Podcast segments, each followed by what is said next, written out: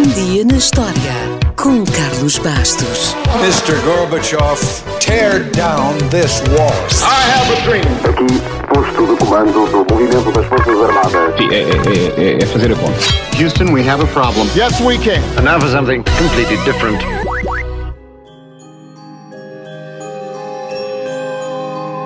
A 18 de janeiro de 1644, um grupo de colonos europeus relatou um avistamento de ovnis na América. Mas este não foi o primeiro avistamento. O mesmo governador da colónia de Massachusetts já tinha dado conta no seu diário, uns anos antes, de um acontecimento muito incomum que tinha deixado perplexos os colonos ingleses. O primeiro avistamento tinha sido num pântano, em Massachusetts. Este, cinco anos depois, foi na enseada de Boston. Em ambos os casos, as testemunhas eram sérias. Bons elementos da sociedade que não bebiam álcool, e em ambos os casos, as luzes apareceram perto de um local com água. Portanto, esta história dos ovnis não é uma coisa de agora. Por exemplo, Plutarco escreveu sobre uma batalha em 74 a.C., onde milhares de soldados testemunharam um estranho evento no qual um corpo enorme, semelhante a uma chama, de cor prateada e com a forma de uma jarra de vinho, interrompeu a guerra. Ou seja, há muitos anos que há relatos estranhos e imensas teorias a acompanhá-los, mas, tal como agora, ainda estamos à espera do primeiro contacto. Quando dizemos OVNI, estamos, claro, a utilizar as iniciais de objeto voador não identificado. Nem sequer há referência à forma, mas há logo uma associação a discos voadores. E a culpa foi de um avistamento em massa de um objeto parecido com um disco ou um prato que pairou sobre Nuremberg no século XVI.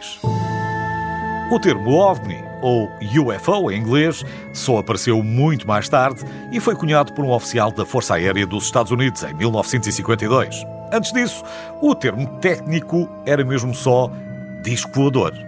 Obviamente que não é preciso investigar muito para perceber que a grande maioria das histórias e mitologia está sempre muito relacionada com os americanos e começou cedo, como vimos.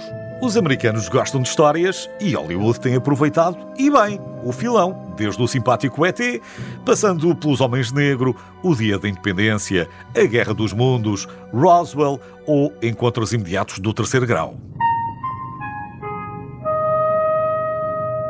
Enfim, é só escolher. Por isso, não é de estranhar que mais de 40 mil americanos tenham seguro contra um possível rapto por alienígenas. Houve até um presidente dos Estados Unidos, Jimmy Carter, que pensou ter visto um disco voador em 1973, mas depois mudou o discurso e disse que provavelmente era só o planeta Vênus. Aliás, Vênus é o principal culpado por muitos supostos avistamentos, provavelmente por ser tão brilhante e estar tão próximo do horizonte. Mas os lançamentos da SpaceX já foram confundidos com ovnis, assim como paraquedistas, drones, balões meteorológicos ou certas formações de nuvens. E até no Reino Unido há registro de um morador que ligou para a polícia para relatar um objeto redondo, brilhante, no céu por cima da sua casa, que mais tarde os polícias perceberam era apenas a Lua. Mas nesta questão, ninguém ganha aos americanos e o caso de Roswell foi o grande rastilho de tal maneira que, para estudar os possíveis avistamentos de OVNIs, foi criado o projeto Blue Book.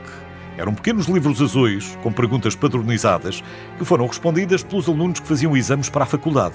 O projeto esteve ativo até 1969 e registrou mais de 12 mil incidentes. A esmagadora maioria eram fenómenos atmosféricos ou objetos feitos pelo homem. Os incidentes não identificados representaram apenas 6% dos casos do projeto Blue Note. Mas, para ter uma ideia melhor desta relação entre os OVNIs e os americanos, fique só com mais este dado. Nos últimos 40 anos, houve um registro médio de 6 avistamentos por dia. Os avistamentos ocorrem mais frequentemente no oeste do país, às sextas-feiras e depois da happy hour. No entanto, para não pensar que os OVNIs são só importantes para os americanos, vale a pena terminar com uma menção honrosa. O primeiro país a retratar discos voadores nos seus selos em 1975 foi a Guiné Equatorial.